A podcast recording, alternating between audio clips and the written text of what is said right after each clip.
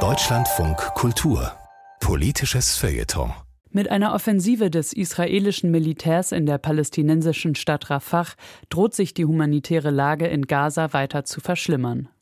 Der israelische Minister und frühere Armeechef Gantz hat angekündigt, die Offensive zu Beginn des muslimischen Ramadan starten zu wollen. Auch Deutschland schlägt inzwischen kritische Töne gegenüber der israelischen Kriegsführung an. Doch solange es sich nur um Worte handele und Taten eine andere Sprache sprechen, mache sich Deutschland unglaubwürdig, meint die Publizistin Chola Mariam Hübsch. Eine humanitäre Katastrophe mit Ansage. Mit diesen Worten warnte Außenministerin Annalena Baerbock vor einer Offensive der israelischen Armee auf Rafah. Ein wichtiger Appell, der auf die große Not der Palästinenser in Gaza aufmerksam machte. Doch kommt er nicht nur spät, es stellt sich auch die Frage, welcher Druck von Worten ausgehen kann, wenn Taten eine andere Sprache sprechen.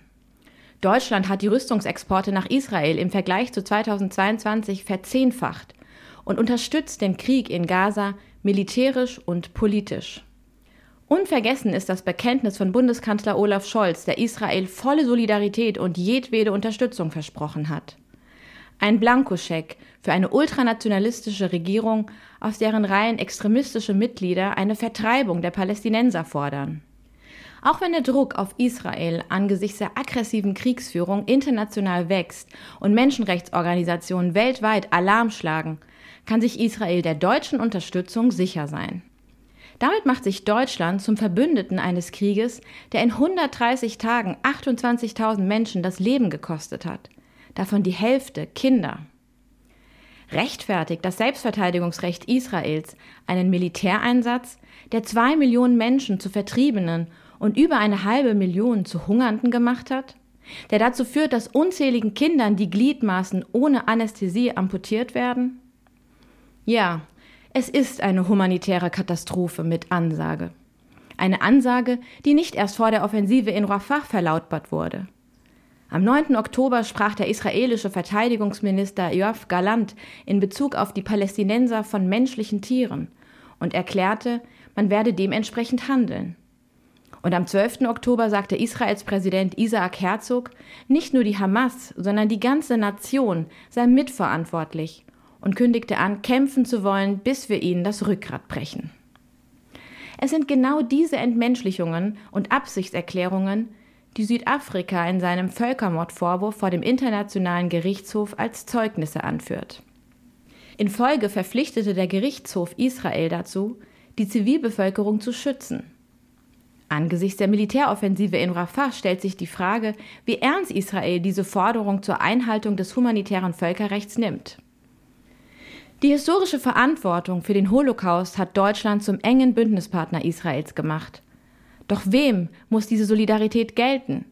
Einer rechten Regierung, die radikale und gewalttätige Siedler unterstützt und eine Zwei-Staaten-Lösung kategorisch ablehnt? Die mit ihrer unverhältnismäßigen Kriegsführung auch das Leben der israelischen Geiseln gefährdet?